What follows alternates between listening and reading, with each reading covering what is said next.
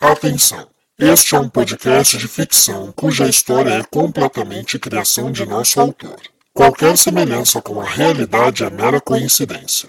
Devemos avisar, porém, que neste podcast poderão haver cenas de violência, agressão, manipulação psicológica e insinuação sexual, e que não é recomendado para menores de 13 anos.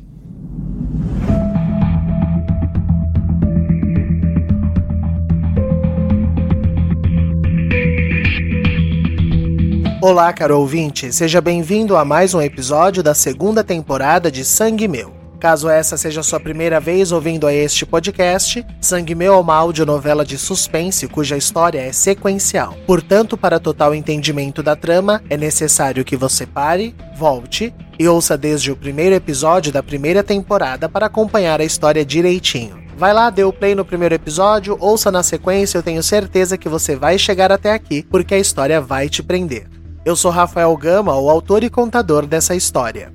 E para você que já nos ouve, que acompanha a nossa história até aqui, não se esqueça de seguir o nosso perfil no Instagram, novela de ouvir. É através desse perfil que a gente consegue informar quando tem episódios novos, fazer interatividades com vocês, e é uma maneira de nós termos essa troca com o nosso público. Então vai lá, novela de ouvir. E durante toda essa temporada nós temos agradecido os nossos ouvintes que nos seguem no Instagram. Os agradecimentos de hoje vão para Stephanie Maximiliano, Cléo Simão, e Lúcia Galvão. Muito obrigado pelo carinho de vocês. E lembrando que você pode contribuir com o podcast com qualquer tipo de doação através da nossa chave Pix. Qualquer valor doado vai ser utilizado não somente no investimento técnico do nosso podcast, mas também utilizado para a divulgação de materiais de promoção, alcançando mais ouvintes. Para você fazer qualquer doação, basta utilizar a chave Pix, que é o nosso e-mail, contato tvgama@gmail.com. Mas caso você não possa contribuir financeiramente com esse podcast, não tem problema. Você pode contribuir com a divulgação. Fale de sangue meu para algum amigo, traga algum ouvinte para cá, caso vá nos divulgar nas suas redes sociais. Se for no Instagram, marque o nosso perfil, arroba novela de ouvir, mas em qualquer rede social você também pode utilizar a hashtag sangue meu. E mais uma vez, fique atento no nosso intervalo comercial de hoje, tem uma dica muito bacana de um dos nossos ouvintes que tem contribuído com o nosso podcast, que nós temos certeza que vocês também vão gostar. Recadinhos dados. O episódio de hoje tem muita coisa para acontecer, como sempre. Então vai lá, aproveite esse momento, curta. Caso esteja em casa, prepare uma bebida de sua preferência, estoure uma pipoquinha, relaxe e mergulhe em mais um capítulo de Sangue Meu.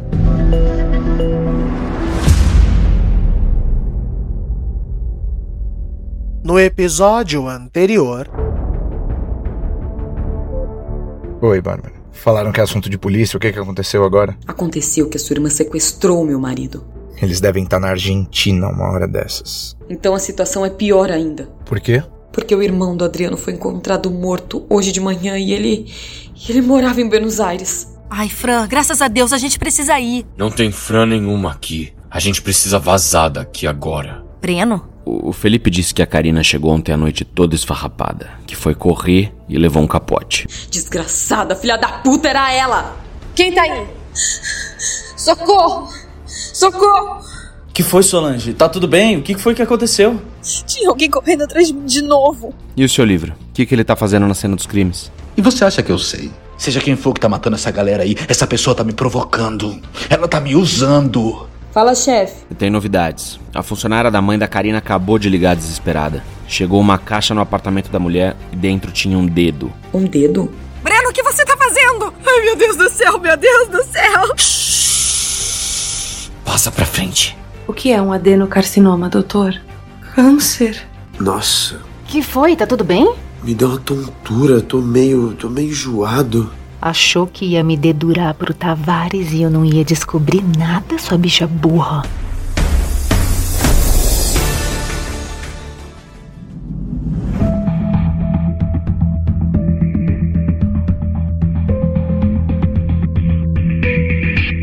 Sangue Meu, segunda temporada, episódio 19. Adna Molsen.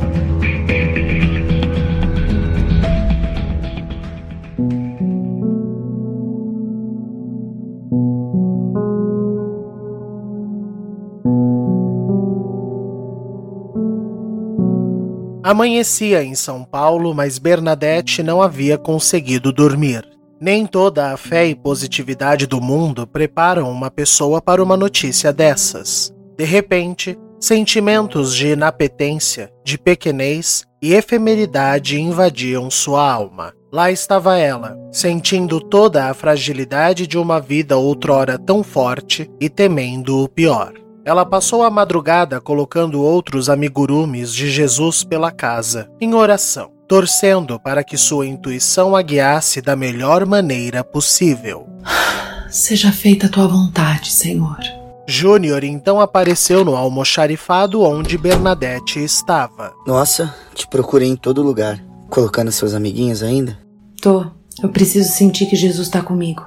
Agora mais do que nunca. Olha só, meu amor, eu pensei a noite toda. Eu sou um homem de fé. Claro que não como você. Sua fé é uma coisa linda, de verdade. É, é inspirador ver o quanto você confia em Deus. Eu confio mesmo. Mas só fé não é o suficiente, Bernadette. A gente precisa da medicina e da melhor possível.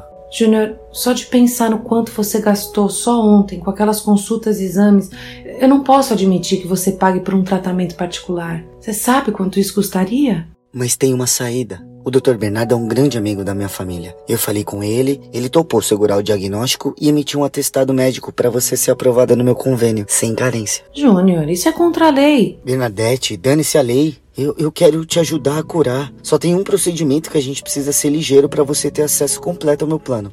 Qual? A gente tem que casar. De preferência ainda hoje.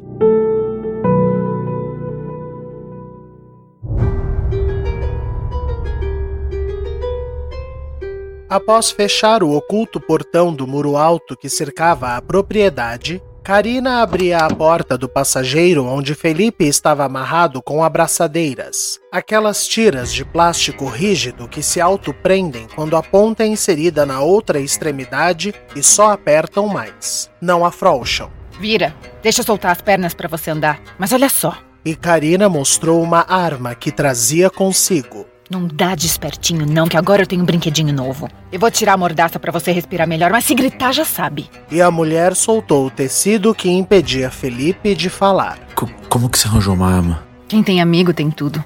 Você cometeu um erro enorme, Felipe. Eu queria ser sua amiga. A vida ia ser bem mais generosa contigo se você tivesse escolhido fidelidade com a pessoa certa. Mas não foi se bandear pro lado deles. Karina, você começou a me assustar com as coisas que estava fazendo. Daí juntou isso com os crimes que voltaram e eu não sabia que estava relacionada com esses crimes de três anos atrás.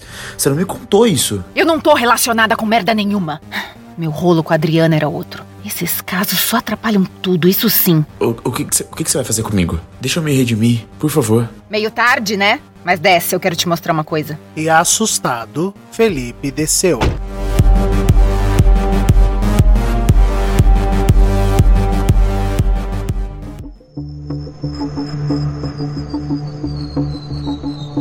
Na Argentina, Breno passou a noite toda dirigindo, pilhado, tendo feito apenas uma breve parada para comer e ir ao banheiro. Bibiana também não conseguira pregar o olho tamanha atenção que estava sentindo ao lado da personalidade mais perigosa de Adriano. Ela passou a noite torcendo para que o rapaz cansasse e adormecesse, pois assim teria a chance de Adriano voltar a si ou mesmo uma outra de suas personas, uma vez que os nervos estavam tão aflorados. Mas o rapaz não desligou, e a possibilidade de usar a palavra mantra Uesu Osue e tentar resetar a cabeça do rapaz era muito perigosa com ele ao volante. É ali o acesso? Parece que sim. A placa diz Rui. Pelo menos o cara deixou o endereço já no GPS do celular. Chegando lá, a gente se livra do aparelho também. Eu não vejo a hora de tomar um banho e deitar. Eu não tô com um pingo de sono. Ainda bem que pelo menos eu já descartei o corpo do cara.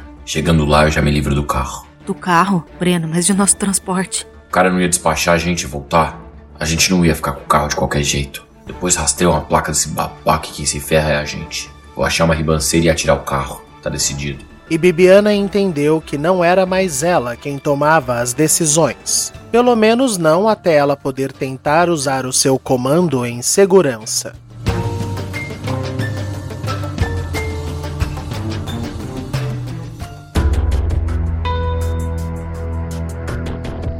Na delegacia, Tavares tinha acabado de chegar e recebia algumas novidades para passar para sua equipe. Muito bem, time, presta atenção. O corpo do Tomás vai chegar hoje, vai direto pro IML para autópsia, mas pelo que a nossa equipe e o pessoal de Buenos Aires apurou até agora, a cena é mais do mesmo, tá? Nenhuma impressão digital fora do comum, mesmo modus operandi. Uh, o Adriano segue foragido, mas a gente tem um informante atrás dele. O dedo de ontem era mesmo da Elizabeth, a gente confirmou batendo DNA com os fios de cabelo que a empregada dela cedeu pra gente, e até agora nada de pedido de resgate. Agora, eu quero gente de olho naquele Figueira. Eu quero novidade da inteligência sobre o tal livro. E a gente precisa apertar o cerco da Karina. Eu sinto que a gente tá chegando perto, hein? Então vamos fechar esse quebra-cabeça antes que apareça mais um corpo.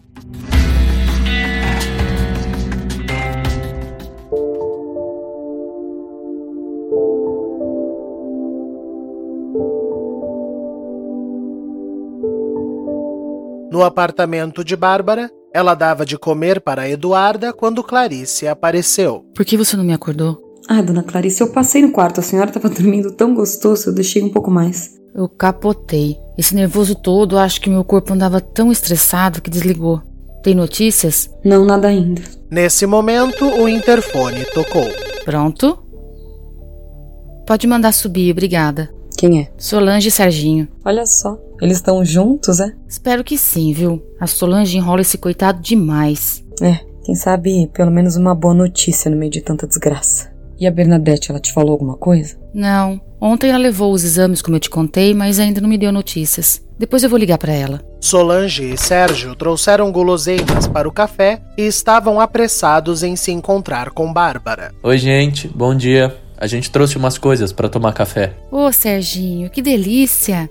Dá aqui, meu filho, eu sirvo pra gente. Senta, meninos. O que, que aconteceu que vocês dois estão juntos logo cedo? Ah, a Solange dormiu lá em casa. Eita, que maravilha, hein, Solange? Até que enfim. Não, gente, antes fosse uma boa notícia, mas conta pra ela, Serginho. Ontem um assassino foi atrás da Solange na faculdade. Como é que é? O assassino não, né, gente? Vamos logo dar nome aos bois, porque a Karina tentou me pegar ontem. Desgraçada. Tem certeza que era ela? Não, não, certeza, assim, 100% não dá para ter. Mas eu tava numa lanchonete, uma pessoa pequena de capuz me perseguiu. Assim, literalmente correu atrás de mim na rua. Graças a Deus o Serginho apareceu e aí o vulto fugiu. E já é a segunda vez que a pessoa persegue a Solange, lembra? Não, pois é. E a Karina, ela apareceu toda esfarrapada na mesma hora que a pessoa rolou aquele barranco ontem. Agora, vamos aos fatos. Porque a gente tem dois assassinos. E ainda mais agora que apareceu uma vítima em Buenos Aires. Pode ser até três. Putz, eu vi isso. Que merda, né? E o Adriano tá bem? Tá na clínica? Não, tá na Argentina fugindo com a médica dele. Puta merda, agora lascou de vez. Pois é, olha, nem me fala. Bom, gente, eu, eu vou tomar café, eu vou deixar a Duda na doce acolher, aliás, na segunda chance, e eu vou pra delegacia para acompanhar as coisas. Deixa ela aqui, Bárbara. Ah, não, dona Clarice, obrigada, mas é porque eu quero que ela siga com a creche, interagindo com as outras crianças. Tá certo, é melhor mesmo. Mas voltando à minha teoria de dois assassinos, eu acho que um deles é sim a Karina. Isso envolve o assassinato da Talita, da Edileuza, pessoas ligadas a ela e a nós. As outras mortes, incluindo a do Tomás, tá tudo aqui. E Solange retirou o livro Gosto por Sangue da bolsa e explicou a relação dos crimes com os capítulos do livro. A pessoa deve ter pulado o nome do Adriano porque soube que ele foi internado. E aí passou pro capítulo seguinte seguinte, que era o do Tomás. Ou pior, o Adriano é o grande final. É, e tem uma outra alternativa que eu detesto pensar, mas e se for o Adriano? E se ele tá usando esse livro e pulou ele mesmo por, por motivos óbvios? Mas teve aquela morte com ele em Brotas, não teve? Teve, mas isso piora agora com esse negócio de Buenos Aires. Ai, é um quebra-cabeça mesmo. Mas bom, se, se o assassino tem seguido uma lógica, qual o nome do próximo episódio? Então, tem alguns nomes e alguns capítulos restantes, mas nenhum nome tem relação com as vítimas anteriores, como aconteceu até agora. Até porque uma hora a lista acaba, né? Pois é, mas tem uma coisa que me deixou bem preocupada: o tema do último capítulo do livro. Que é sobre o quê? Assinatura.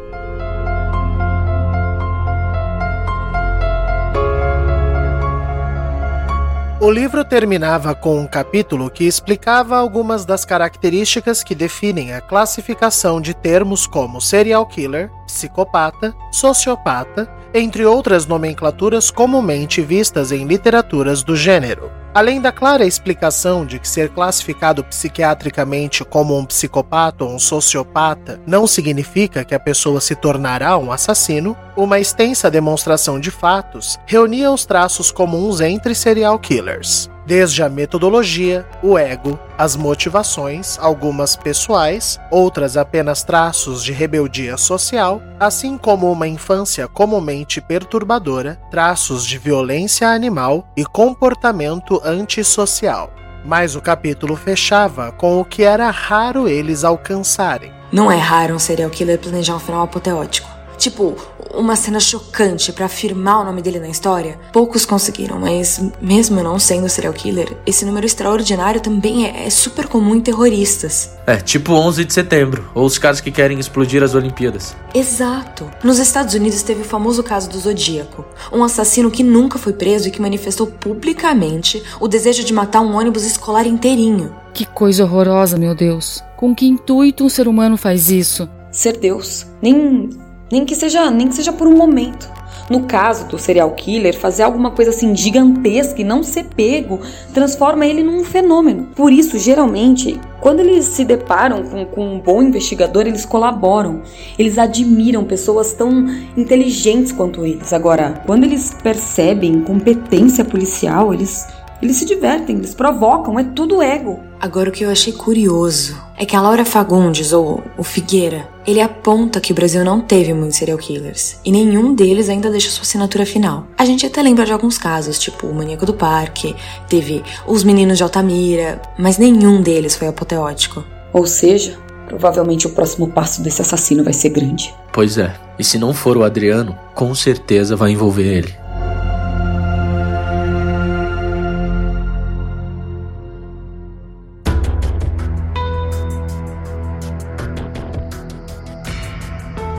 Na delegacia, Tavares tentava falar com Felipe, mas não conseguia contato, o que o deixou preocupado. Tem alguma coisa errada.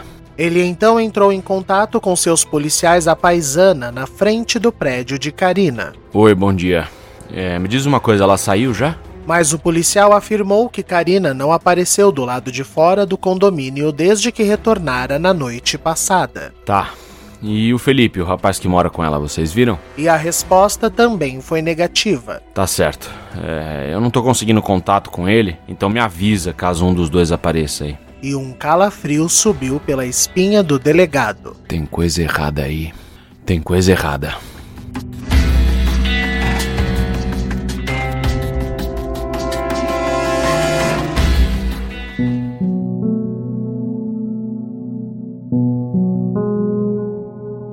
Bernadette havia pedido um tempo para Júnior para pensar no que ele havia proposto. Após um café silencioso, Júnior não se aguentou. Bernadette, você viu o que o médico falou. O risco de metástase é grande. A gente precisa ser rápido. Para essas coisas, isso faz toda a diferença. Tudo bem, Júnior, eu entendo. Eu, eu só não sei se casar para ter acesso ao convênio é uma boa ideia. Ainda mais se a gente vai burlar a lei desse jeito, sabe? Tá, tá, mas se não for isso, vai ser o quê? Hospital público, Bernadette? Você sabe o quanto tempo demora o atendimento no SUS para tratamento de câncer? Você quer que eu te apresente os números de quantos casos acabam em óbito na rede pública, comparado aos hospitais que eu tenho acesso? Calma, Júnior. Eu tô assustada, foi tudo muito repentino, sabe? Você me pediu em namoro não tem uma semana. E de um dia pro outro eu passo mal, me aparece isso. É muita coisa pra eu, pra eu processar, pra eu pensar. Ai! Ai! Ai, meu Deus. Que foi? Que foi que você tá sentindo? apontada, muito forte. Ai, ai, vou vomitar. E a mulher correu para o banheiro. Um tempo depois, ela voltou suada e decidida. Quanto tempo para ter acesso ao convênio? Eu tenho um amigo juiz. A gente pode casar hoje. Liga para ele.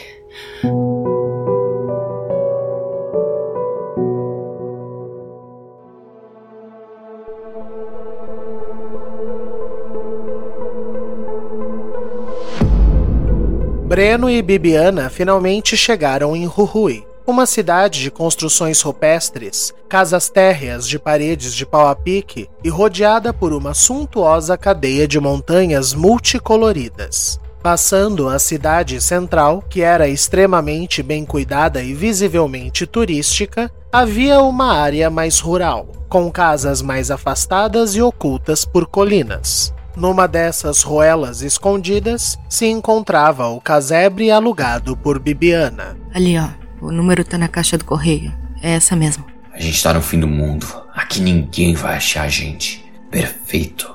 Mas mal os dois desceram do carro, um conhecido surgiu de trás da casa acompanhado de dois outros homens. Luciano. Surpresa! Eu não sabia que você tinha uma clínica tão longe de São Paulo, Bibiana. Bibiana queria protestar, mas no fundo, uma onda de alívio a atingiu. Como foi que você achou a gente? Não importa. Tem gente preocupada com você, Adriano. Entra no carro. Eu vim com um médico e eu tô de avião. Vamos para casa. Entra agora nesse carro. E Bibiana decidiu tentar. Ué? Mas ela foi interrompida por um gesto furtivo de Breno que colocou a navalha no próprio pescoço. Termina essa frase e eu garanto que antes de sumir eu degolo o Adriano. Mas sem o corpo dele você some. Pra você ver o quanto eu sou louco. Agora entra na porra do carro. O que que tá acontecendo aí? E Bibiana olhou com o olhar marejado para seu irmão. Um olhar de arrependimento. Desculpa. E a terapeuta entrou no carro junto com Breno, que saiu em disparada.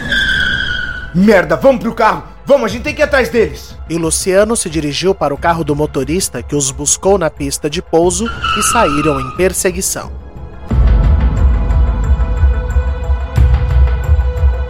Quem é aquele cara? É meu irmão. E que diabos esse babaca tá fazendo aqui? Eu não sei, eu não sei. Você viu que eu tava perguntando também. Eu não sei, eu não faço a menor ideia. Você dedurou a gente, sua vagabunda, naquela parada que eu fiz. Não! Breno, eu juro que não. Não faria o menor sentido. Eu tô tão ferrada quanto você, se não mais. Eu quero saber como foi que ele chegou nesse fim de mundo. Olha, só presta atenção na estrada, por favor. Cala a boca! No carro de trás, Luciano tentava explicar para o motorista confuso por que não deviam chamar a polícia, mas o médico não falava castelhano. Amigo, vamos, vamos, isso é um caso de família sem polícia, só dirige, por favor. Breno viu uma estrada de terra e se enfiou nela. Breno, pelo amor de Deus! Deus não tá aqui não, doutora. O bagulho é bem mais embaixo. No carro de trás, o motorista freou bruscamente e se negou a entrar na estrada que Breno havia entrado. Meu amigo, meu amigo, vamos, por favor, pelo amor de Deus, eu preciso ajudar minha irmã. Mas o homem era enfático. Ele não ia. Luciano não teve escolha. Olha, olha, só, só espera aqui então, aguarda aqui, por favor. E ele desceu e correu estrada de terra adentro. Intervalo comercial. Nessa sacola eu trago as memórias, lembranças boas do que vivi. O que não presta eu jogo fora, tudo do que me arrependi. Tanto que errei, mas eu cresci, cheguei até aqui.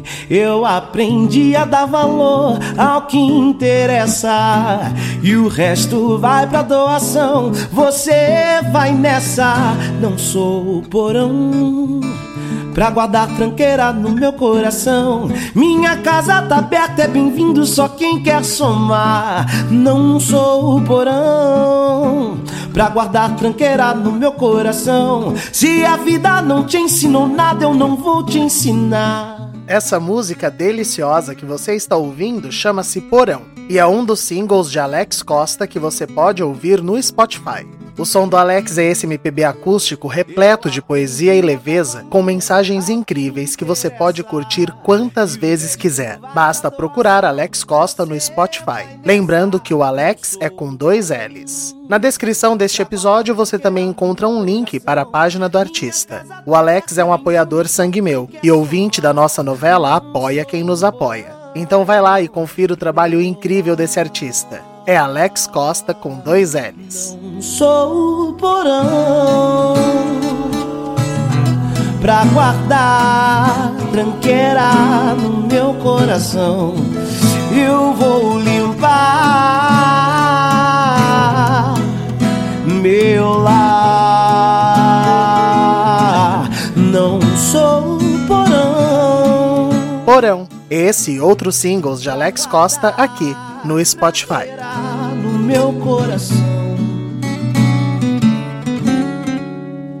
Voltamos com Sangue Meu. Naquele banco ao lado de Breno, que guiava o carro insanamente, Bibiana passava por tudo o que enfrentara com Adriano como flashes em sua cabeça, buscando uma solução para aquilo. O comando que costumava usar era perigoso, pois o próprio rapaz sugeriu reagir a este. Foi quando ela se lembrou de uma sessão que havia feito com ele há cerca de um ano atrás. Essa é uma sessão de hipnose do paciente 285, Adriano Alvarenga. O paciente está em hipnose voluntária e eu vou registrar o procedimento. Adriano, você me ouve? E o rapaz, hipnotizado, respondia mecanicamente: Sim. Quem tem o poder quando a sua mente se perde? O Esu Osue. Quem pode decidir as coisas por você quando você não souber o que fazer? O Esu Osue. Quem pode responder por você num momento de desespero? Bárbara. Não, Adriano. No momento de desespero, quando alguém precisa tomar as rédeas da sua vida, quem você chama? Eu chamo a Bárbara.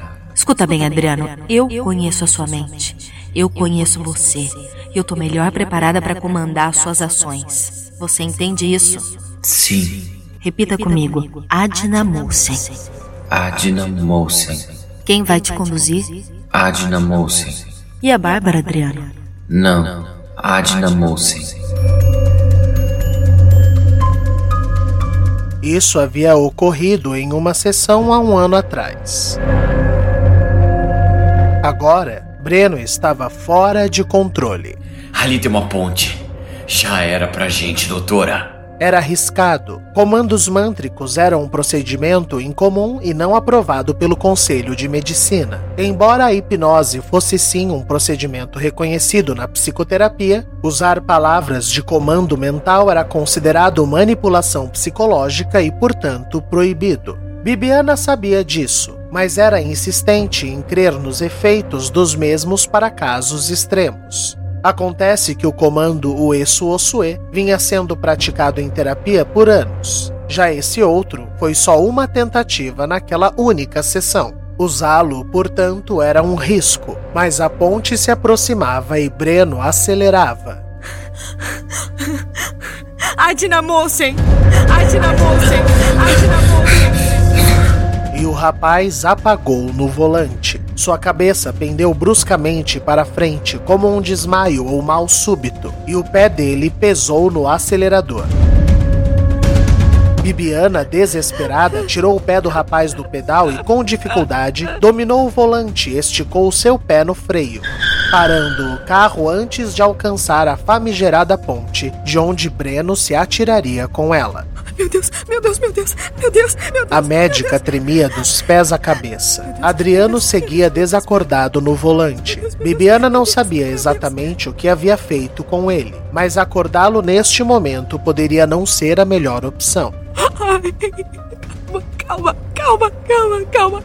Eu, eu vou colocar ele lá atrás.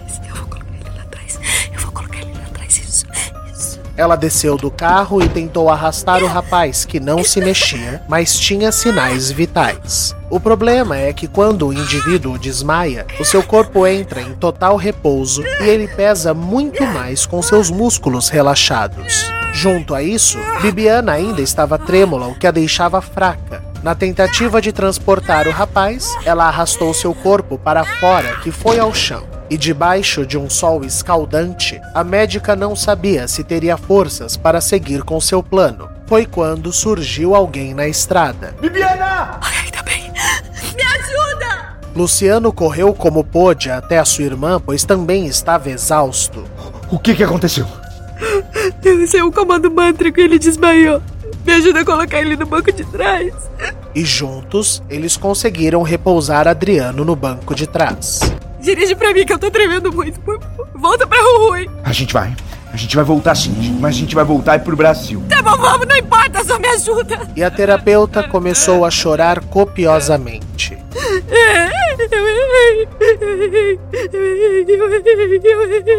Calma. A gente vai voltar e a gente vê isso. O pior já passou. E Luciano fez o retorno.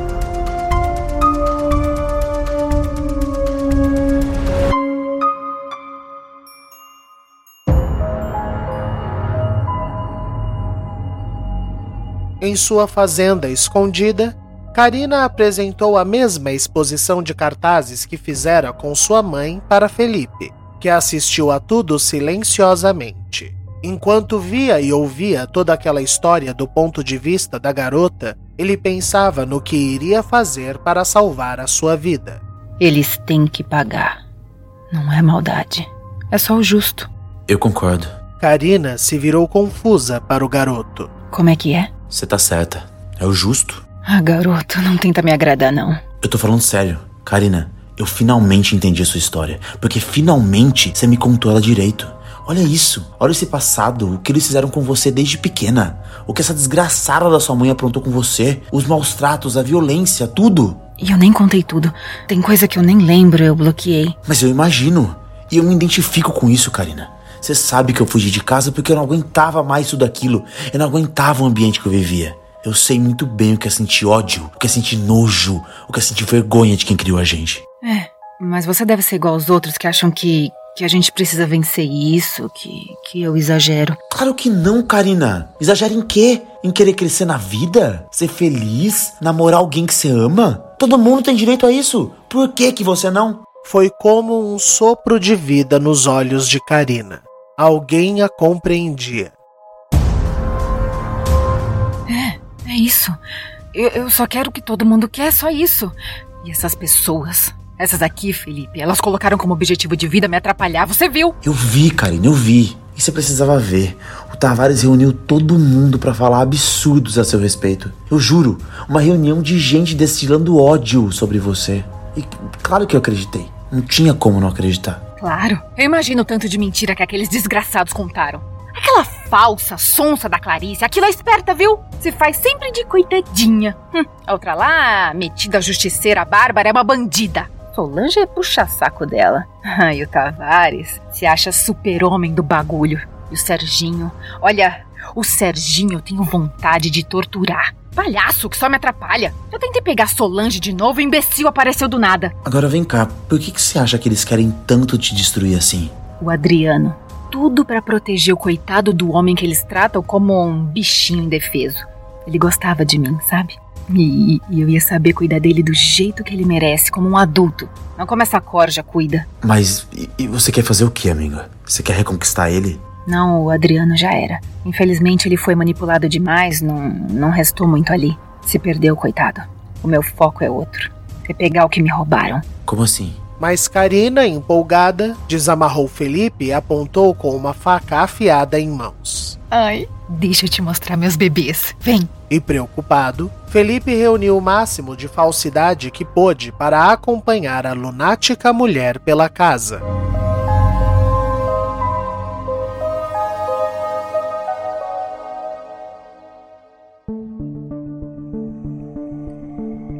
Na delegacia, Bárbara e Tavares analisavam os materiais obtidos quando ela recebeu uma mensagem importante. Ai, meu Deus, que coisa boa. Que foi? É, é o Luciano, ele, ele encontrou os dois. Diz que já me liga, mas que tá com o Adriano e a Bibiana. Graças a Deus. Fala pra ele informar onde vai chegar em Buenos Aires e eu vou falar com aquele delegado que tá ajudando a gente. Eles ajudam a deportar os dois de volta e o Luciano embarca junto. Tá bom.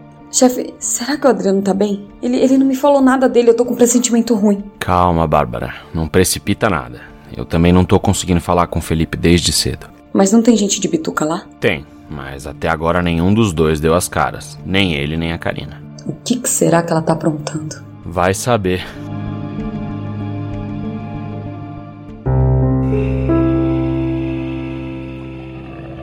Em um celeiro, Karina mostrava os cinco porcos que criava. Não são lindos? É. Eu tenho um pouco de medo, mas é que eles são enormes, né? Eles comem o quê? Ah, lavagem, verdura, legumes e a minha mãe. Felipe sentiu um calafrio percorrer o seu corpo todo. A, a, su, a sua mãe? Como assim? Tá vendo aquilo lá no fundo? É um triturador de madeira. Eu joguei minha mãe dentro, ela foi moída e eles comeram. Porcos são criaturas famintas. Comem até o osso. Sobrou um dedo, que, que eu achei depois. E Karina se sentou elegantemente num feno para conversar com seu amigo. Então, graças à palhaçadinha que o senhor fez comigo, eu precisei improvisar um álibi. Daí eu pedi pro Vavá. Eles acharam uma puta aqui da região bem bagaceira e ofereceram uma grana para ela ficar com as minhas árvores até amanhã. Depois eu, eu trago pra cá. Eu quero plantar uma para cada um deles. São cinco. Uma é o Adriano, a outra é a Bárbara, daí a Clarice, a Solange e o Sérgio. E, e quando eu joguei a minha mãe ali, eu vi que tem uma coisa que acaba empoçando, que é o sangue. É muito sangue. Então eu pensei em ressignificar esse sangue. Eu quero regar essas árvores com o sangue deles. Servir de alimento para os frutos que vão nascer. Vida nova. Não é bonito? Felipe estava em choque e precisou se esforçar para responder naturalmente. É, é sim. É bem criativo, né? Mas você não citou o nome do Marcelo. Por quê? Eu quero que o Tavares tire a própria vida. Imagina quando ele perceber que não conseguiu agir a tempo e perdeu todos dos amigos. Logo ele, o delegado, a lei em pessoa. Ele não vai aguentar. Mas e você depois? Você se entrega? Jamais! Eu vou embora com o Vavá. Tá tudo combinado. E quem é esse Vavá? Foi um anjo que apareceu para mim. Ele é devotado em me ajudar. Tudo o que eu queria. Aliás, quase tudo. Falta eu ter uma coisa que eu quero. O quê? Eu te mostro. Vem. E o garoto acompanhou Karina mais uma vez.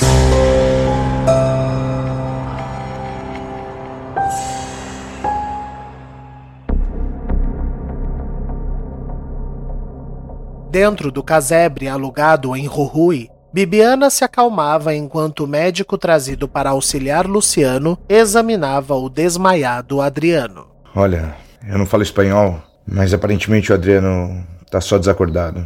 E na Laeter pode despertar. Eu tô com medo. Não sei o que vai aparecer quando a gente acordar ele. Ele tava agindo como? Luciano, eu nunca vi nada parecido. Ele tava insano, violento, 300 vezes mais do que eu já tinha visto. Pois é, Bibiana. Mas você não sabe de tudo. E nem tem o controle de tudo. E teve que aprender da maneira mais teimosa possível. Eu posso não saber de tudo, mas o controle dele eu tenho. Viu o que eu fiz? Com um só comando? Como que isso funciona? Eu te explico depois. Mas o que eu sei não é um comando treinado com o tempo.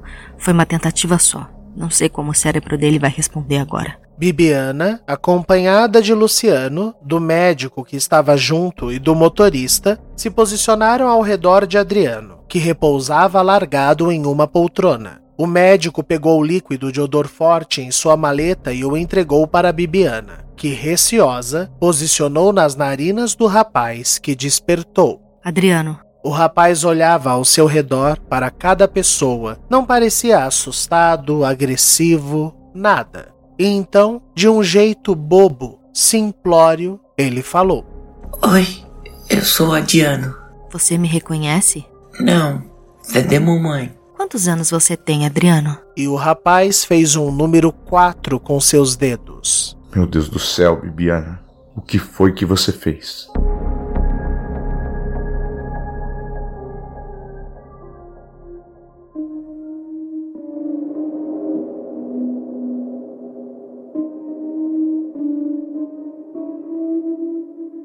Na fazenda, Karina levou Felipe até uma porta que dava para uma escadaria. Sobe. O, o que, que tem lá? Sobe primeiro. Para de ser ansioso. Aterrorizado, o rapaz subiu a escadaria indo parar no mesmo sótão com toras de madeira e a janela ao fundo em que Elisângela fora apresentada antes de sua morte. O que é aqui? Mas Karina agilmente aplicou uma injeção no pescoço de Felipe, que desfalecia antes que pudesse reagir. Não me mata. Não me mata, por favor, Karina. Shh. Eu não vou te matar. Eu só preciso ter certeza que você não vai me desobedecer de novo. Só isso. E Felipe desmaiou.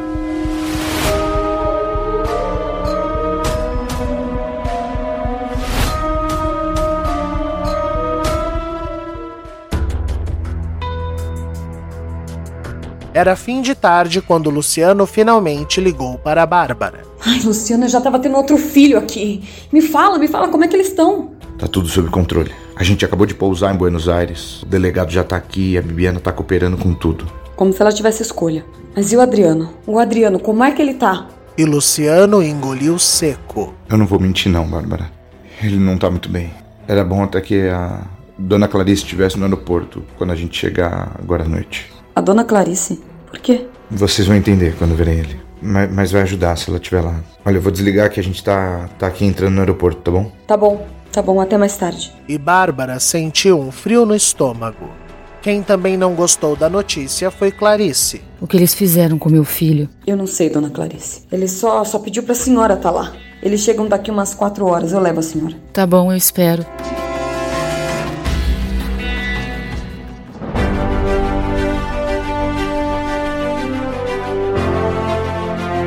Naquela noite, Figueira estreava o seu programa novo, A Hora do Brasil, e ele começou de uma maneira diferente. Boa noite, Brasil.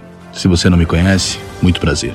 Luiz Figueira. Eu represento o jornalismo verdade dessa emissora há cinco anos. Hoje eu começo uma nova fase aqui no horário nobre para fazer um jornal diferente, pautado em você, cidadão brasileiro que luta, que enfrenta o inferno no seu bairro, na sua comunidade, tentando dar uma vida digna para os seus filhos. Eu quero fazer um jornal que vai até o fim. Nada de notícia solta, de notinha de desgraça. Aqui a gente vai acompanhar até a verdade aparecer. E foi indo atrás dessa verdade que eu cometi um erro. Menosprezei o trabalho da polícia e por isso eu devo desculpas ao delegado Tavares e o trabalho da Polícia Civil de São Paulo. Eles estão tentando investigar o retorno do maior crime desse país. O retorno do caso das tranças. Caso que me levou até a Argentina atrás da verdade me fez encontrar mais uma vítima. Uma vítima e uma certeza. Porque outra pessoa também foi para Buenos Aires. Uma pessoa que eu desconfiava que é filho de sangue do assassino original. A pessoa que nós devemos temer tem nome e sobrenome e chama Adriano Alvarenga.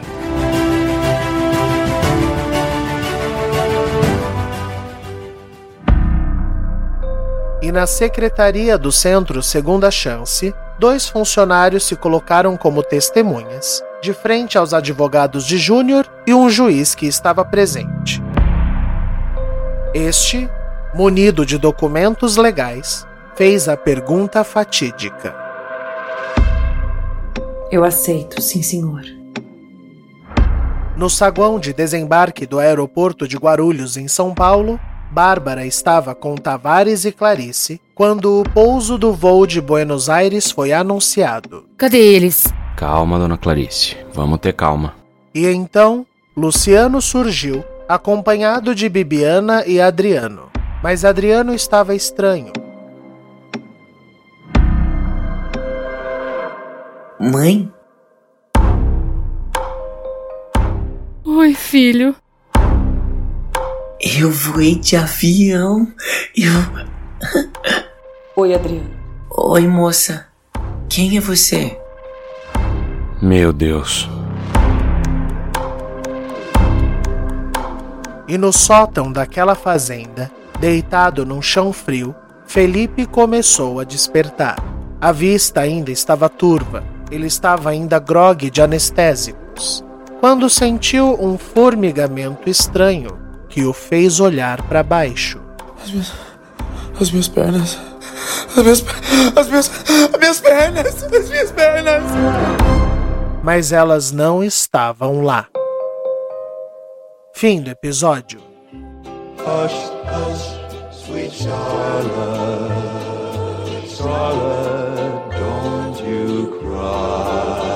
Você acaba de ouvir Sangue Meu. Roteiro e criação de Rafael Gama. Elenco fixo: Aline Neves, Aline Penteado, Bruno Soares, Gabriel Vernucci, Giovanni Pilan, Ellen Kazan, João Paulo Lourenço, Júlia Zan, Mariana Guazelli, Rafael Alvim, Tássia Melo, Vinícius Torres e Vitor Nono. A identidade visual da segunda temporada de Sangue Meu é de Julia Zan. Siga nosso perfil no Instagram, arroba novela de ouvir, e fique por dentro de tudo. Para doações por Pix, utilize o nosso e-mail, contato tvgama.gmail.com. Eu espero vocês na semana que vem. Até lá, se cuida! Hush, hush, sweet child, I'll love you.